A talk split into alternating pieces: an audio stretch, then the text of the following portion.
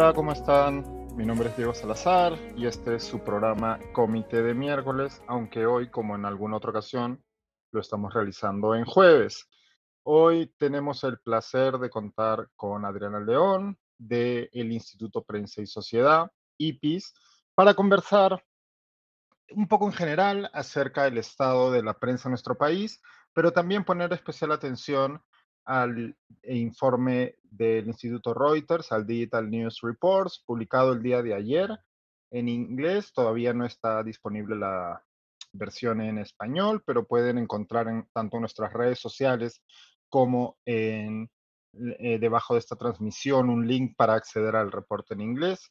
es un reporte que realiza el Instituto Reuters sobre el estado de la prensa en distintos países del mundo y que desde hace ya unos años incluye al Perú entre los países eh, eh, objeto de la encuesta.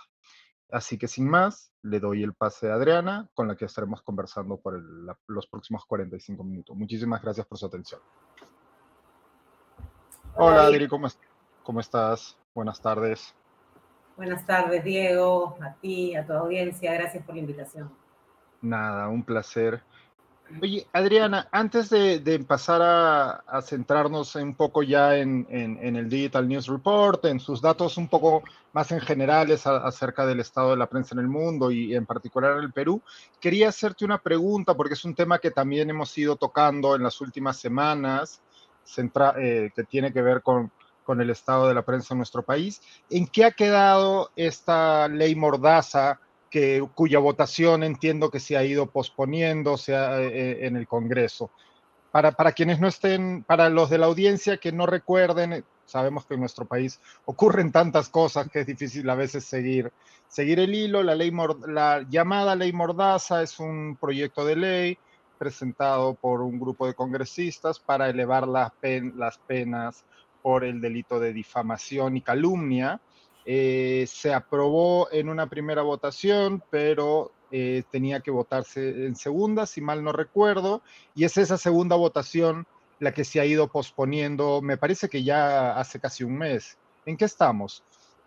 Efectivamente, hoy es un mes ya que se que, que, sea, que, está en este cuarto intermedio, porque fue el mismo congresista Gonza, que es el de la propuesta, que en, en, un primer debate, luego de la primera votación, que no tuvo debate, dicho sea de paso, em, en un segundo debate, se, por lo menos lo que nosotros percibimos, tanto el IPIS como la Asociación Nacional de Periodistas y el Consejo de la Prensa, que, quienes estuvimos casi una semana viviendo en el Congreso, tratando de convencer a las bancadas de que reviertan sus votos, eh, vimos que efectivamente había surtido efecto este, este trabajo que hicimos las tres organizaciones, porque por lo menos unos 12, 13 congresistas habían regulado en su, eh, en su voto inicial, que había sido a favor de la ley.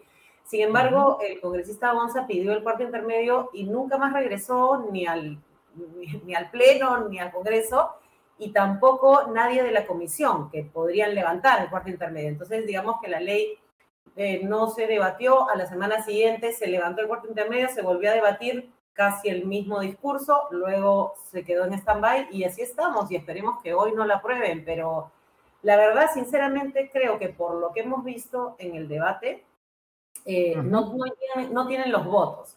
Eh, sin embargo, pues no la han votado, ¿no? Entonces ahí queda durmiendo y pudiendo levantarse en cualquier momento, no solamente si es que ocurriera algo con la prensa para sacarla debajo de la manga, sino, eh, sino también pues porque ahorita vemos cómo en el Congreso están canjeando votos, entonces también podría ser un arma de, un canje de votos que preocupa finalmente, ¿no? Entonces ahí está, eh, siempre estamos alertas a ver qué, qué, cosa, pero mira, te digo, si quieres, si quieres un poquito tu audiencia detalles de, de, lo que estas conversaciones con las bancadas. Fuimos, fuimos con abogados, fuimos con expertos para explicar cuál sería el problema de aprobar una ley así, porque el principal problema realmente no es la cárcel, sino el, el tiempo que puede estar el periodista en un proceso judicial que ahora son cuatro años y que con esta ley serían seis años y medio.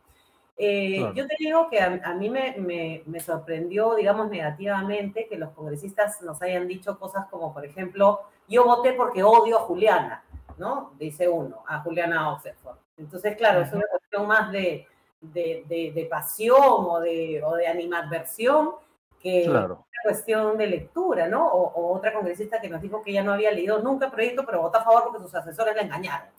Este, y ese tipo de reacciones que realmente pues preocupan porque si es así con estas leyes, imagino que será con varias y, y realmente pues el poder que legisla está legislando a partir de sus intereses o de sus emociones o de sus... Claro. ¿no? Y, y eso sí me parece bastante preocupante. Claro, parecería, y bueno, por lo que nos cuentas, esto es un caso más que se suma a lo que hemos visto en semanas pasadas, con, por ejemplo, el cambio constitucional para abrir la, para volver a la bicameralidad, ¿no? Que el, el, nuevo proyecto recién se publicó el mismo día de la votación, un proyecto extenso que, que, que, que modifica numerosos artículos de la Constitución y que evidentemente la gran mayoría de congresistas no podía haber leído antes de votar.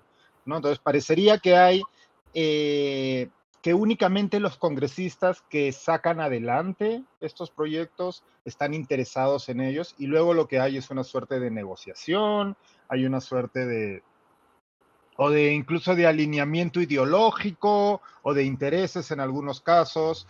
Eh, pues lo, lo, que nos comentas es muy, muy, eh, muy claro, ¿no? Yo no lo leí, pero con mis, mis asesores me dijeron, y por el otro lado, o por el otro lado, pues, no, es que me cae mal Juanita o Pepita, entonces, pues, voy a, voy a votar en contra. Y parecería también que este, mo, este se ha vuelto una suerte de modus operandi, este lleva, llevar a cuarto intermedio una votación en la que saben que no van a ganar y entonces dejarla ahí dormir hasta ver la posibilidad de, de, de alcanzar esos votos, ¿no?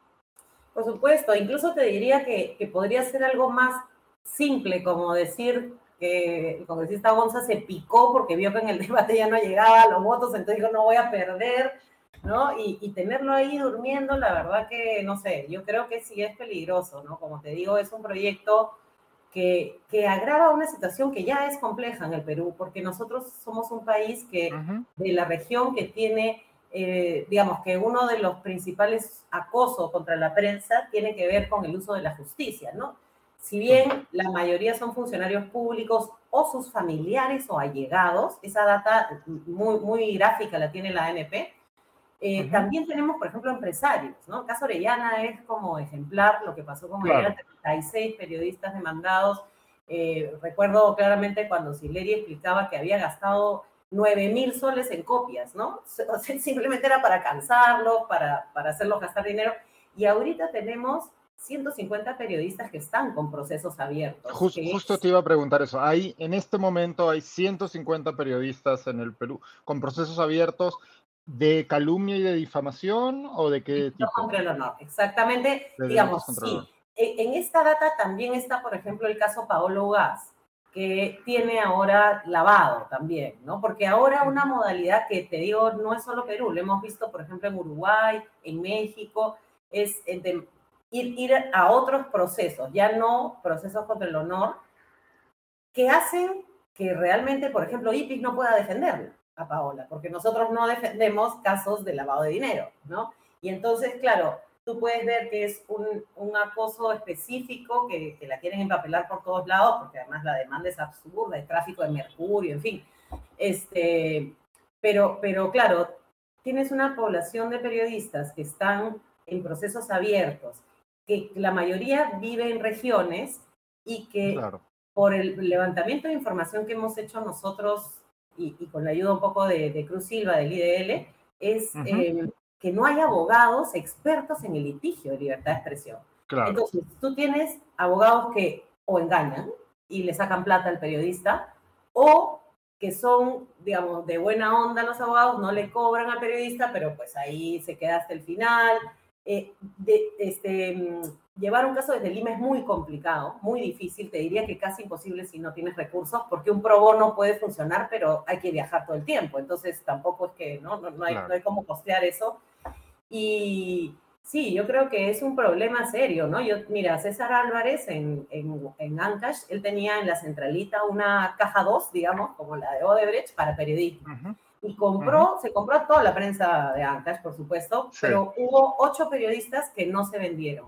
Y esos ocho han tenido procesos hasta ahorita, ¿no? Y, sentencias en primera instancia, en las cuales tú miras la sentencia y es exactamente el mismo texto, solo que cambia la fecha y el nombre, y hay argumentos como, por ejemplo, para que aprenda, ¿no? Este, tipo, ese tipo de cosas que, que tienen los magistrados, que, que es muy pobre el argumento este, jurídico, pero finalmente es, es así. Entonces, sí es un problema complejo, es un problema eh, que, llama la atención de las organizaciones de, periodistas, que, lo vemos como un problema real, serio, y que con, este, con esta ley pues se pone peor la cosa, ¿no? Porque como te digo, son, es más tiempo del periodista este, procesado en, en, este... Mira, ojalá podamos, eh, digamos, este, continuar este proyecto de identificamos con Cruz Silva 19 abogados con cierto interés de litigar, colegiados, entonces que pueden litigar, pero que no saben de litigar en libertad de expresión. Hicimos un primer taller eh, con Roberto Pereira, Andrés Calderón, en fin, con la gente, digamos, que más o menos sabe, pero sí nos gustaría meterle más puncha a eso, porque haciendo una red de abogados expertos en esto podemos enfrentar, afrontar una problemática que te digo es muy clara en provincias. Rosario Romaní es una periodista que tiene 10 procesos judiciales de, de Oscorima, sentencias, eh, también procesos civiles, este, ella quebró su diario, le quitaron la licencia de la radio, en fin, realmente un, un, acoso judicial bastante grave. Y nosotros le presentamos en entonces el presidente del Poder Judicial cuando era Mendoza, estoy hablando del 16, 17, eh, un, informe que hicimos diciendo, acá estamos probando que, que en el Perú se usa la justicia para acosar prensa. Pero bueno, ¿dónde estará ese? Nos dijeron, sí, sí, claro, y nunca más. Y Adrián, una consulta. En ese, en ese, en ese ciclo de, de reuniones que tuvieron con bueno, integrantes del, del, Congreso respecto a esta ley mordaza, ¿no? Eh, intentando convencerlos de, de la gravedad de lo que estaban por hacer. ¿Hubo también algún tipo de acercamiento al Ejecutivo? No, nosotros solamente tuvimos al, con el legislativo, ¿no? En realidad, con el Ejecutivo no hemos tenido un acercamiento a esto porque ellos han dicho que respetan la libertad de expresión y que aparentemente no rubricarían ese proyecto, ¿no? Eh, pero bueno, no lo sé. el, único acercamiento que nosotros hemos tenido con el Ejecutivo en temas de libertad de expresión ha sido por el protocolo, que te diría que protocolo es llamarlo demasiado. No he tenido ningún pelo en la lengua decir que me parece que es un mamarracho y que es incluso ofensivo para, para los periodistas.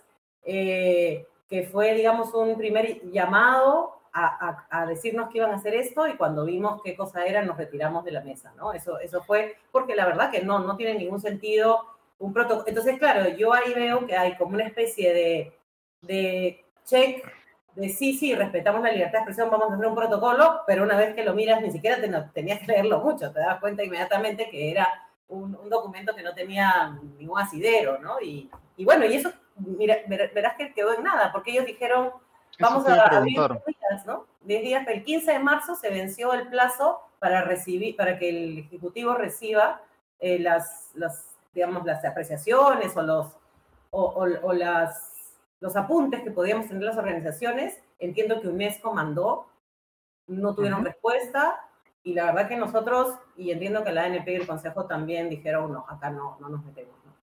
Sí, quedó en nada, ¿no? Es justo lo que te iba a preguntar. Este, esta propuesta de protocolo que, llegó a publicarse, me parece. Por supuesto que se publicó. No solamente eso, te voy a decir, eh, la, red IFEX, que es el, intercambio internacional de libertad de expresión al cual IPIS está, está lo integra y, y ciento y pico más de países de América Latina, enviaron una carta directamente al ministro para pues indagar un poco sobre el protocolo, cómo habían sido las, los apuntes de las organizaciones y tal.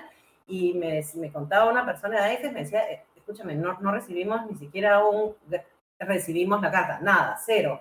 Y lo mismo la Asociación de Prensa Extranjera en el Perú, que también sacaron, ellos, ellos sacaron un comunicado justo previo al, al 15 de, marzo, que es que vencía este plazo, un poco como para saber qué pasó, pero es como si no hubiera existido, la verdad. Y, y, la verdad que eso también me parece preocupante, porque claro, pasó, pero ahí está, y, y, y, este discurso de nosotros intentamos y ustedes se fueron, un poco que cala, pero no es así, pues, ¿no? Claro, claro, sí, es, viene siendo habitual en el, en el gobierno, ¿no? Este, es lanzar ideas o propuestas y luego dejarlas morir.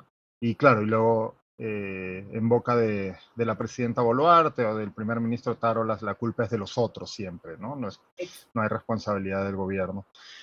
Pues sí, eh, son distintas las amenazas que, que, se presentan para el ejercicio de la prensa en nuestro país. Quizá ahora movamos el foco un poco, vámonos hacia la manera en que es percibida la, la prensa en nuestro país.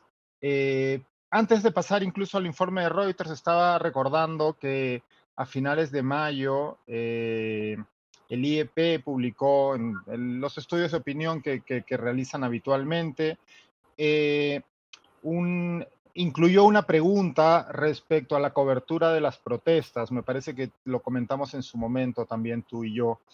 Eh, y los resultados, bueno, no, no, no son sorprendentes para nada, ¿no? La pregunta era, ¿cree que los medios de comunicación informaron de manera objetiva o manera parcializada las noticias de las protestas en el país?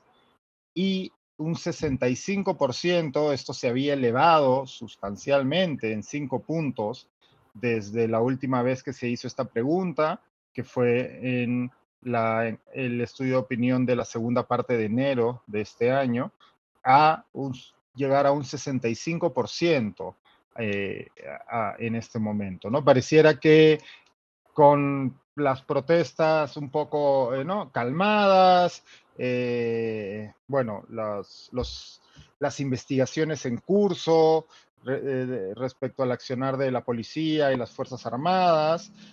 Parecía que la ciudadanía lo que ha, ha, tamizado sus opiniones y se ha dado cuenta que en efecto que la prensa no hizo una labor, ya, ya lo sabíamos o ya lo sabía la ciudadanía, pero ahora tiene una opinión un poco más contundente.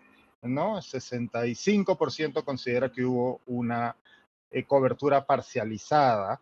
Y además era bien interesante esto, porque si nos vamos, hay otro cuadro en donde está esta, esta respuesta desagregada, ¿no? Y vemos que incluso uno pensaría que esa respuesta, no, a priori, uno pensaría que en Lima y que en ciertos sectores socioeconómicos más altos, esta, esta esta respuesta no sería tan agudizada, pero no es así. Eh, vemos que, de hecho, en el sector, eh, por ejemplo, en los sectores socioeconómicos AB, el 76% opina que hubo una cobertura parcializada. Vemos que en, en Lima Metropolitana el 65%, ¿no?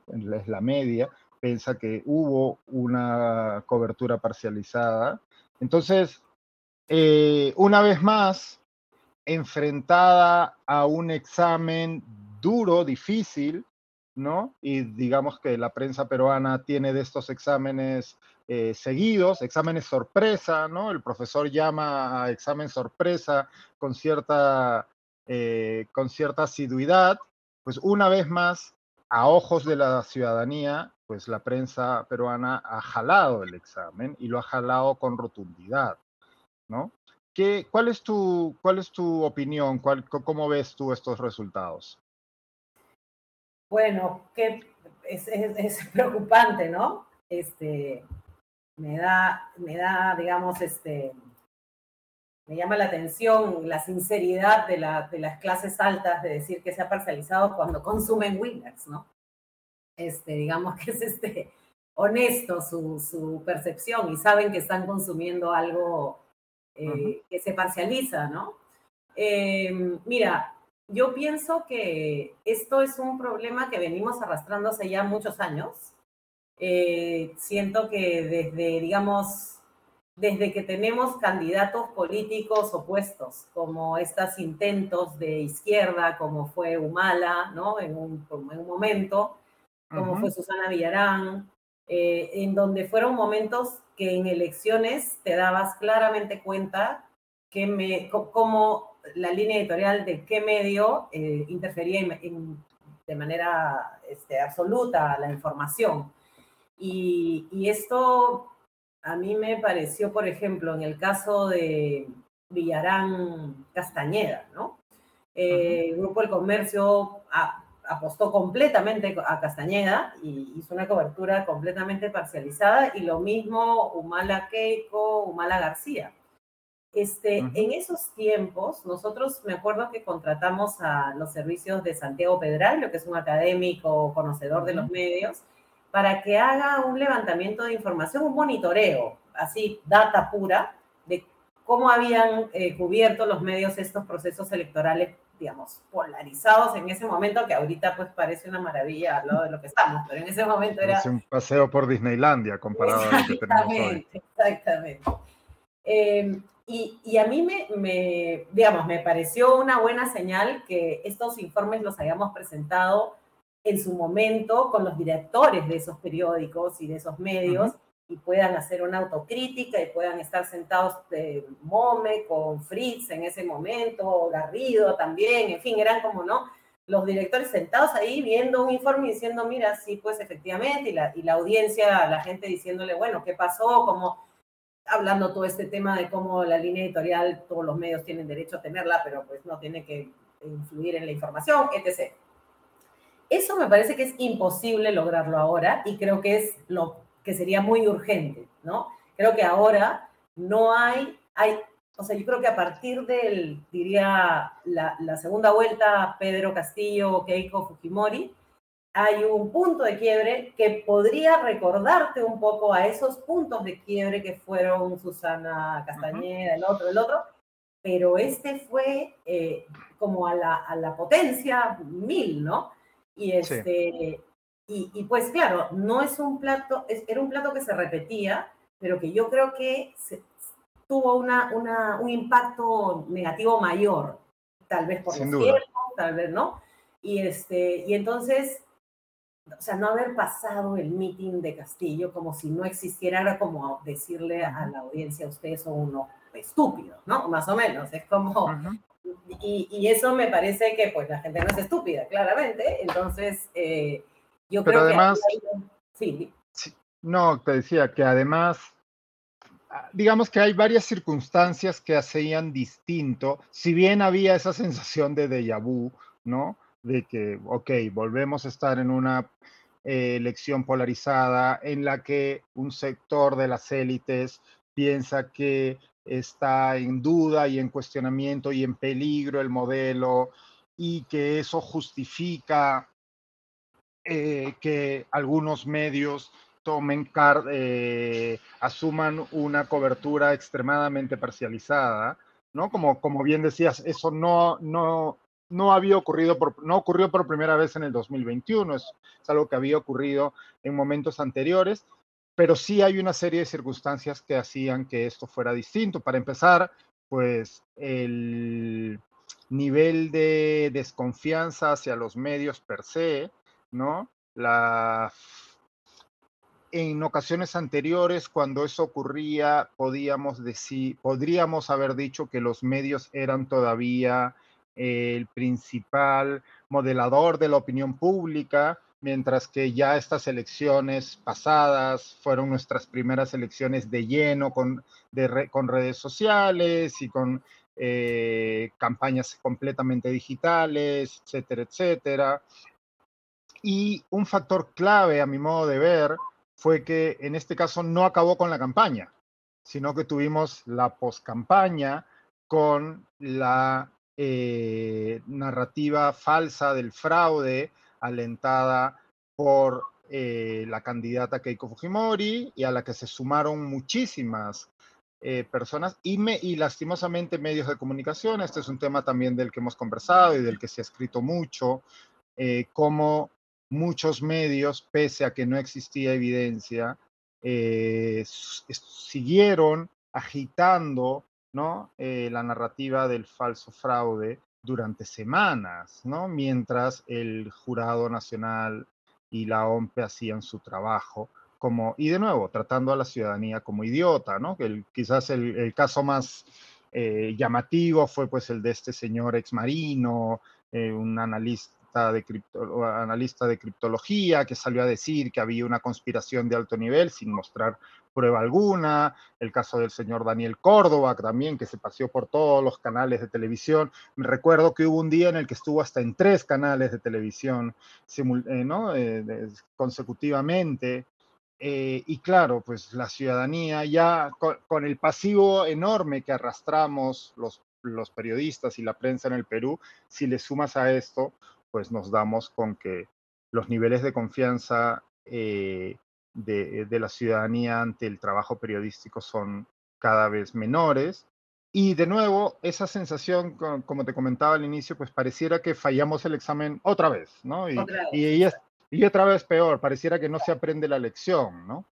Sí, no, pero además, mira, eh, lo que yo te puedo decir que he visto eh, en, bueno, desde, desde el 21, digamos, ¿no? Desde, desde este punto que yo te digo que ha sido como eh, lo que ha quebrado el asunto o que ha agravado, es este, que ese discurso de Aníbal Torres, de, de Castillo, de Dina, porque a nosotros no nos van a decir que Dina no era parte de la collera y del, del, del, parlante que, que hacía, recuerdo mucho una frase que ella dijo cuando Silva estaba ya como en el MTC robándose todo eh, y quiso, algo pasó con Canal 7, quiso, ¿no?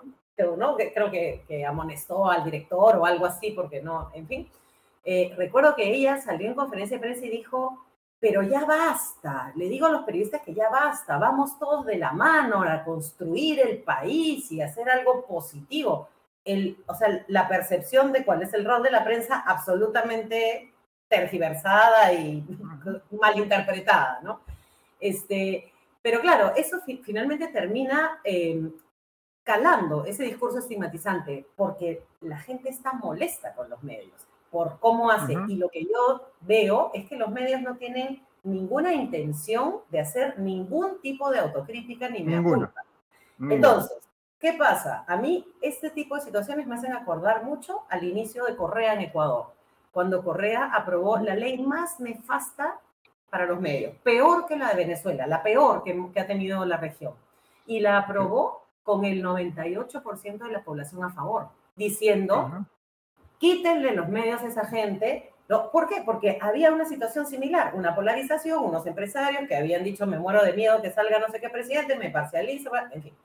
Entonces, eso es lo, lo más peligroso para mí, porque cuando la gente, cuando los medios, los periodistas dejan de tener a la ciudadanía como aliado, estamos fritos, ¿no? Estamos acá eh, fregados porque no hay quien nos respalde. Es justamente lo que tenemos que hacer los periodistas y los medios es convencer a la ciudadanía de la importancia de la libertad de prensa, de la libertad de expresión, de la libertad de opinión y de que estás consumiendo medios que te están entregando información fiel, veraz, porque, porque además encima de todo hay desinformación ahora. Entonces, o sea, siempre hubo, pero ahora está peor. Entonces, eh, yo creo que eso, eso es lo más peligroso y creo que los medios no se están dando cuenta de eso. Y, y, te digo que me apena porque por otro lado, la gente se informa, o sea, la gente sabe que Castillo hacía esto, que, que el Fray era lo otro, que Dina la prima, que no sé cuánto, todo eso lo sabe por los medios tienes un, Latina tiene una unidad de investigación, periodistas de primera, la gente de comercio data, la, en fin, tienes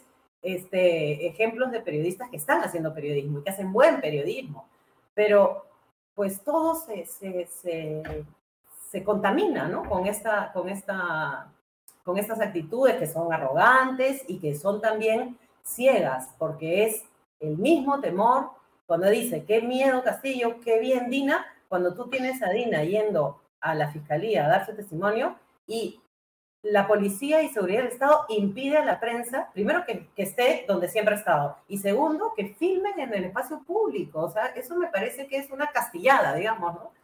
Sí.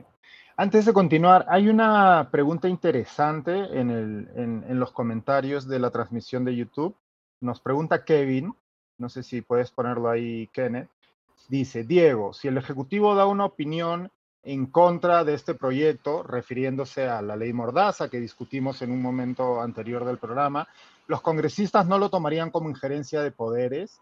Es una pregunta súper interesante, Kevin, pero hay una salvedad y digamos que de cierta manera el sentido común te llevaría a pensar que en efecto, que lo que afirmas es correcto, pero hay una salvedad en la Constitución, según la Constitución peruana, el Ejecutivo promulga las leyes y tiene el derecho de no promulgarlas y de observarlas, y ya sea de devolverlas al Congreso para que sean prescritas o directamente no promulgarlas.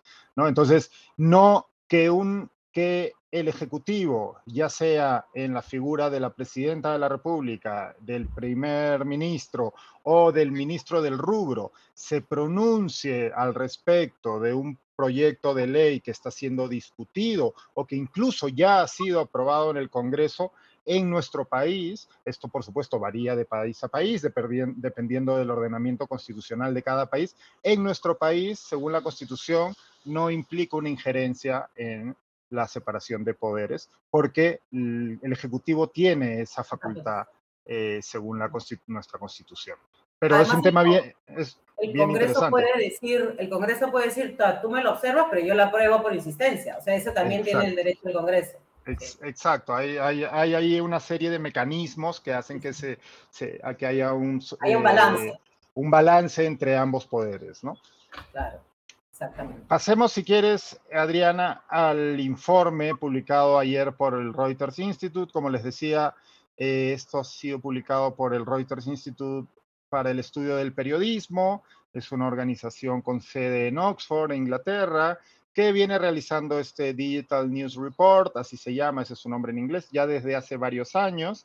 El Perú es parte de, los países observados desde hace dos, tres años, si mal no recuerdo. y hay, como siempre, data interesante. Para mí, bueno, lo primero que nos llama la atención en el caso peruano, para mí hay dos cosas claves en el caso peruano, Adriana, no sé si tú estarás de acuerdo. Primero, pues una nueva caída en la confianza en la prensa eh, según esta nueva edición, solo el 33% de los encuestados eh, expresa su confianza en los medios de prensa del país. Este número ha caído desde el 40% del año que fue el máximo del año 2021 y ahora estamos 33. Eh, somos el país 33 de 46 países encuestados en este rubro. Me parece bastante, de hecho, el número para cómo estaban las cosas y para otros datos que solemos ver, ¿no? Tenemos también el, hay, hay distintas encuestas o estudios de opinión que hacen este tipo de pregunta, como el Barómetro de las Américas o, bueno, el estudio de IEP, IPIS, eh, digo, perdón, Ipsos también pregunta esto con cierta frecuencia, ¿no? Es una nueva caída en confianza de medios.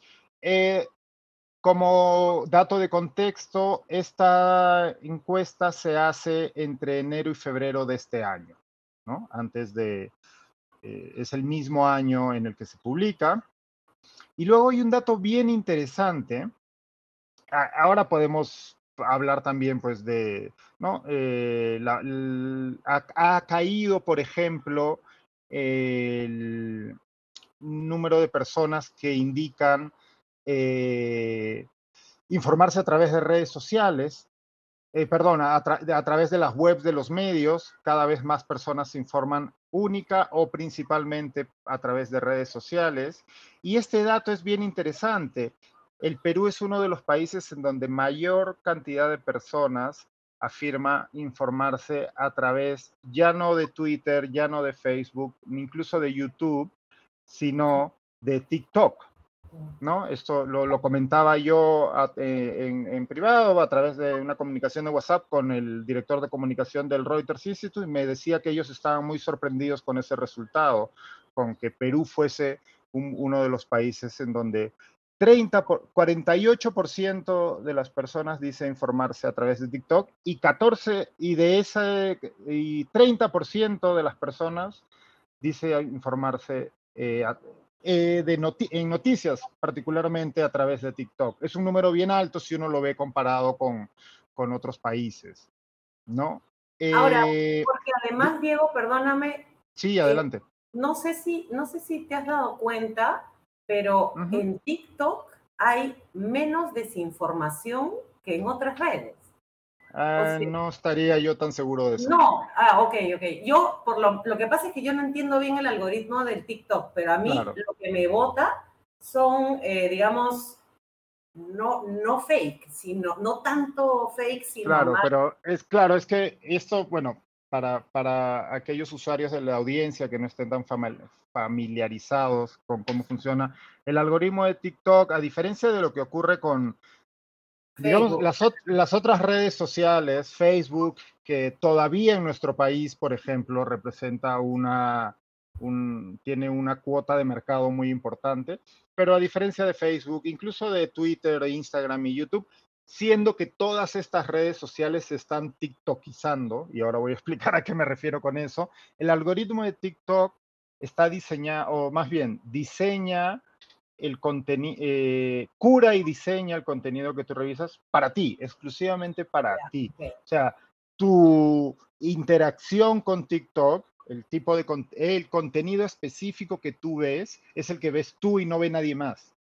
Claro, o sea, si yo fuera terraplanista, digamos que tendría más fe. Ok, ya. Sí, exacto. Si a ti, si el algoritmo de TikTok detecta a través pues, de los múltiples inputs, le hace las cosas que ves, las cosas a las que das likes, las cosas que compartes, eh, las cosas en las que el contenido en el que pasas más tiempo, ¿no? Hay, unas, hay distintos eh, inputs.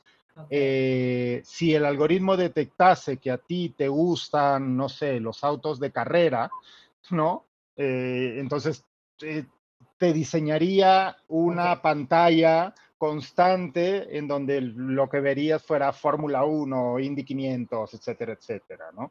Entonces, si tú te gusta, si te gusta el fútbol, si te gusta, entonces el algoritmo probablemente lo que ha detectado es que a ti te interesa el contenido de carácter noticioso y además te interesa contenido de carácter noticioso de cierto tipo de fuentes que pues no se alinean con lo que conocemos eh, con contenido más extremo, más radical o con contenido de que pues podríamos categorizar como fake news o desinformación, ¿no? Entonces, es, depende mucho de esto, o sea, es, y eso es algo bien interesante porque TikTok ya supone una, una separación casi total de cómo eran las redes sociales. Bueno, tú y yo tenemos cierta edad, habrá gente en la audiencia más joven, pero que las redes sociales en un inicio lo que te vendían era es que eras tú mismo el que construías, ¿no? Y el que es decidiendo a quién seguir,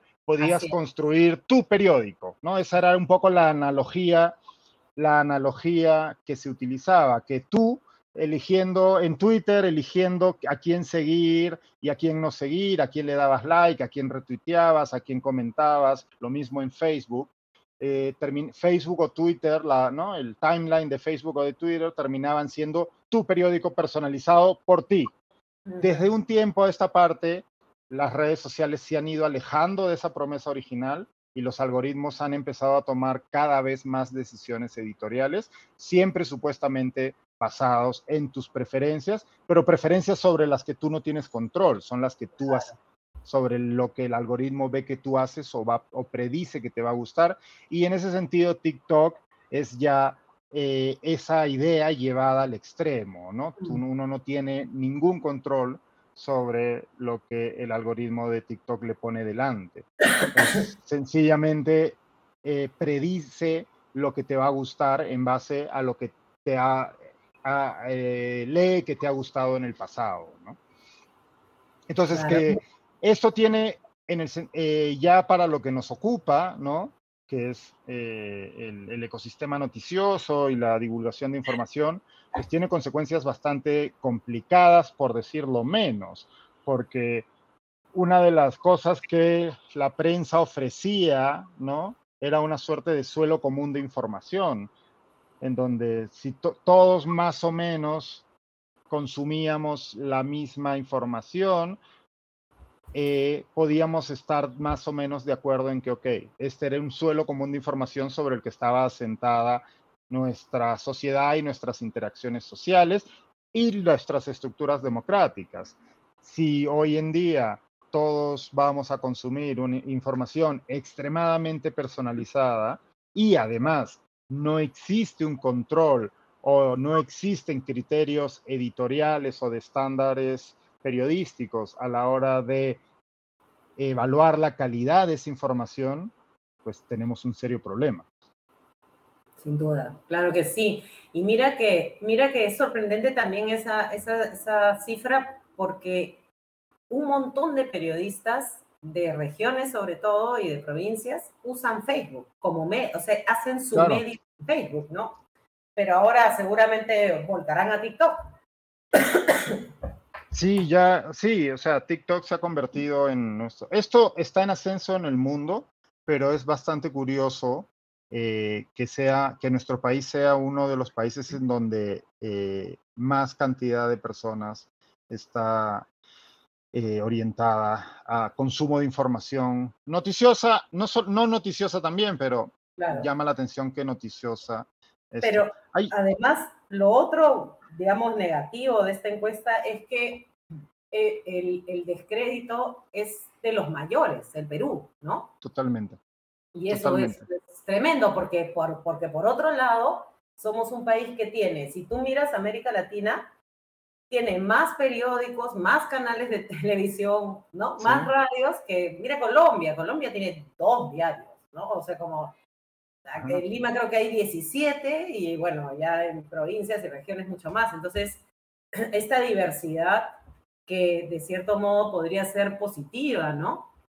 Este, termina también siendo perjudicial y, y no necesariamente, o sea, si es que no fuéramos un país así, la concentración sería peor, porque afectaría peor, digamos, ¿no? Pero acá tienes concentración y tienes también no concentración y un montón de medios y un montón de periodistas y un montón de cosas, ¿no?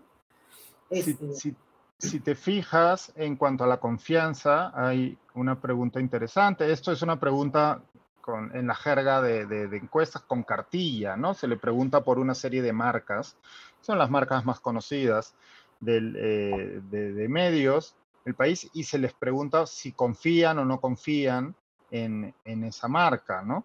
Solo hay un, dos marcas de las que se les pregunta a las personas que pasan el 50% de confianza, ¿no? O sea, que son, y, esas dos son, bueno, por un lado RPP, que es la, digamos, la principal marca informativa del país en cuanto a alcance, es el medio que la gran mayoría de peruanos, al que la gran mayoría de peruanos accede, ya sea a través de la señal de radio o televisión o eh, la señal digital, ¿no?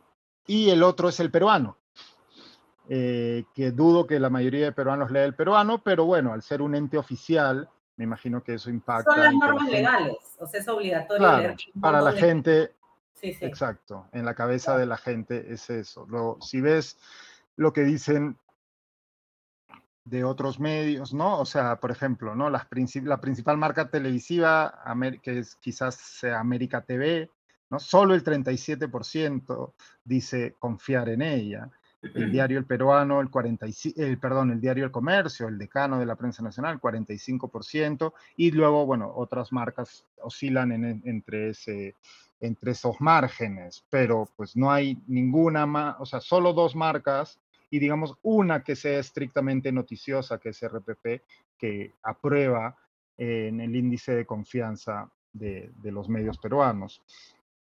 El problema eh, de, estas, de, esta, de este estudio, por ejemplo, es que probablemente tú se los muestres a los medios y te contesten como cuando Dina Boluarte le muestran el informe de la CIDH. Es una ONG o es una, ¿no? Porque, porque realmente no hay ningún interés de que, a pesar de que la foto está puesta ahí, de, de, hacer un balance, una autocrítica o una mirada de lo que está pasando. Y, también una cosa, Diego, que yo creo que es bien importante y como que se ha ninguneado, es que en el Perú es obligatorio tener códigos de ética y respetarlos, obviamente, ¿no? Eh, y porque además el Ministerio de Transportes y Comunicaciones así tú lo exige, y si tú no lo tienes, te, tienes que poner el, el, que, el que te da el MTC. Entonces, todos estos mecanismos, digamos, de autorregulación que nosotros mismos les explicábamos a estos congresistas para no aprobar la ley Mordaza, finalmente tampoco sirven tanto, pues no, porque tú tienes un consejo, un tribunal de ética, del Consejo de la Prensa, que además lo preside Andrés Calderón, que es una persona que tiene toda la, digamos, la independencia del caso, pero cuando falló contra Willax, Willax se fue. Entonces ya no te puedes quejar de Willax. Tienes el, este, otros mecanismos de la Asociación Nacional de Radio y Televisión, pero la directora, por lo menos la vez pasada, la escuché diciendo que nunca ha llegado una queja a un medio. O sea, no se usa el mecanismo.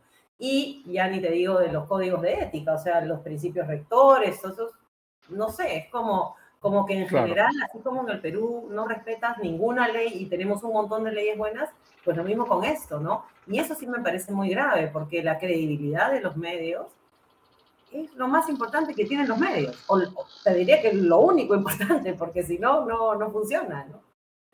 Claro, ahí nos quedan los periodistas que, por un lado, estamos en contra de la intervención estatal o legal, ¿no? Cuando eh, con estas cuestiones, o que estamos en contra de la elevación de penas por los delitos de difamación y calumnia, eh, lastimosamente muchas veces nuestros colegas nos dejan sin patas, porque claro, tenemos, por ejemplo, hay una pregunta aquí, ¿no? Y nos dice, ok, ¿cuál debería ser la sanción para los malos periodistas, ¿no? Y uno, en su inmensa bondad e inocencia, diría, pues para eso existen los mecanismos de autorregulación, que son los que en cualquier país civilizado se utilizan para eh, eh, para que los medios, para no, para no llevar, exacto, al ámbito judicial penal eh, estas situaciones. Pero como, como bien dices, los propios medios incumplen sus códigos de ética y sus mecanismos de autorregulación. Yo, pues, yo he trabajado en medios en el Perú y todos, el viejo truco de esconder en la página 25, ¿no? o en una, o peor aún, en una notita en la web que nunca va a ver la portada, ni mucho menos va a ser distribuida a través de las redes sociales del medio, para eh, esconder ahí la rectificación ordenada por el tribunal del Consejo de la Prensa, ¿no? Por ejemplo, por poner un ejemplo, ¿no? O ya el caso más extremo que comentabas, en el que un medio que era parte del Consejo de la Prensa se retira porque este falla en su contra. Exacto, ¿no? Entonces, claro, la idea es fortalecer estos mecanismos para no ir a las vías penales y a, la justicia, pero, pero pues necesitamos remar todos, ¿no? Este, y, ahí hay una, una traba que yo te digo que no, no veo que esto se desentrampe pronto, ¿no? O sea, no, no, por lo menos no veo que haya esa voluntad. Y, y me preocupa porque entonces la gente va a pedir que que, que, se, que se expropien los medios, que lo, en fin, no sé, todas estas cosas este, que, que, podrían eh, darle razón a un populista, a un político, ¿no? Sí, o sea, yo estoy convencido de que un, si un político relativamente popular propone una, ¿no? algún tipo de control Claro, eh, de esto se habló en su momento durante el gobierno de Pedro Castillo, pero Pedro Castillo era un líder extremadamente impopular, ¿no? Pero si un político relativamente popular propone ya sea algún tipo de sanción o algún tipo de control de medios, a mí la verdad que yo no, no confiaría para nada en la ciudadanía peruana y estaría con, creo que habría un amplio apoyo al respecto, ¿no? y, los y, los medios no se dan cuenta o, o hacen como que no se dan cuenta, ¿no? O no les importa su gente, no les importan sus reporteros y sus reporteras, porque ¿cuál es el problema de hacer una cosa como la que hace, lo que, lo que ha hecho, no sé, la parcialización del comercio, América, tal vez? ¿Cuál es la consecuencia primera? Tú dices ciertamente, Castillo no es un líder popular, pero el, el, discurso estigmatizante contra la prensa caló. Las protestas tenían todos los carteles diciendo prensa basura, prensa vendida, pero además los reporteros y reporteras de América, por ejemplo, que, que me llaman, que dicen me han agredido y tal, tienen que esconder los logos de sus micrófonos, tienen que están cagados de miedo ahí, pues, este, cubriendo, porque, porque pueden ser hasta linchados, ¿no? Por, porque representan, y eso no debería pasar, Diego. Eso no, o sea, ningún periodista debería tener que ocultar su logo porque no lo dejan entrar a, cubrir algo que es de interés público. Y eso lo, lo ven los medios y, no están pensando tampoco en, en, su gente, ¿no? Yo creo que eso, eso también es algo que deberían eh, sopesar, evaluar o, o mirar, ¿no? Sí, volvemos a lo que comentabas antes, ¿no? Con este tipo de decisiones de orillar las coberturas y de dejar de lado pues, cualquier principio y estándar periodístico. En momentos de crisis, pero claro, en el Perú estamos en crisis siempre, entonces se ha convertido ya en la norma. Lo que consiguen eh, quienes llevan la manija en los medios de comunicación es que la ciudadanía no sienta a los medios de comunicación como suyos. Y si no siente a los medios como, de comunicación como suyos, lo que estamos consiguiendo es estar completamente desprotegidos. Absolutamente a favor de las leyes antiprensa, a favor de Mordaza, que lo metan a la cárcel, que lo castiguen, que lo cierren, que lo expropien. Así es. Entonces, y eso sí que después lo vamos a lamentar, porque yo creo que más o menos en el Perú la libertad de prensa, la libertad de expresión está, era un derecho eh, ganado, ¿no? De alguna manera. Y yo creo que ahora pues está muy frágil sí, hasta hace, hasta hace unos años, si uno conversaba con, con representantes de organismos internacionales o de otros o, colegas de otros países, el Perú era uno de los países con mayores garantías para el ejercicio de la, de la prensa en, en, la región y en el mundo, ¿no? Y hoy en día, pues, estamos en caída libre también en eso, ¿no? También en eso, exactamente, para no quedarnos atrás. Bueno, pues aunque sea en, esa tona, en, ese tono triste y melancólico, eh, Adriana, vamos a tener que dejarlo aquí. Muchísimas gracias por tus comentarios, por tu conocimiento. Espero que podamos volver a, conversar en mejores circunstancias. Estaremos todos atentos respecto a lo que ocurre con la ley Mordaza. Y, y nada, un placer como siempre. Igualmente, Diego, mucho gusto y un gran abrazo. Cuídate, hasta pronto. Bueno, muchísimas gracias a todos. Eso ha sido todo por hoy. Nos veremos de vuelta el domingo en Comité de Domingo. Ya saben que a diario pueden estar informados a través de Comité de Lectura. Gracias, por un lado, al newsletter que yo publico todos los días, de lunes a viernes. Este newsletter es gratuito, se pueden suscribir a través de nuestra página web en comitedelectura.pe. Si quieren estar aún más informados, y yo se los recomiendo especialmente, pueden pagar y sumarse y ser parte del comité de lectura y recibir el contenido exclusivo para suscriptores de pago.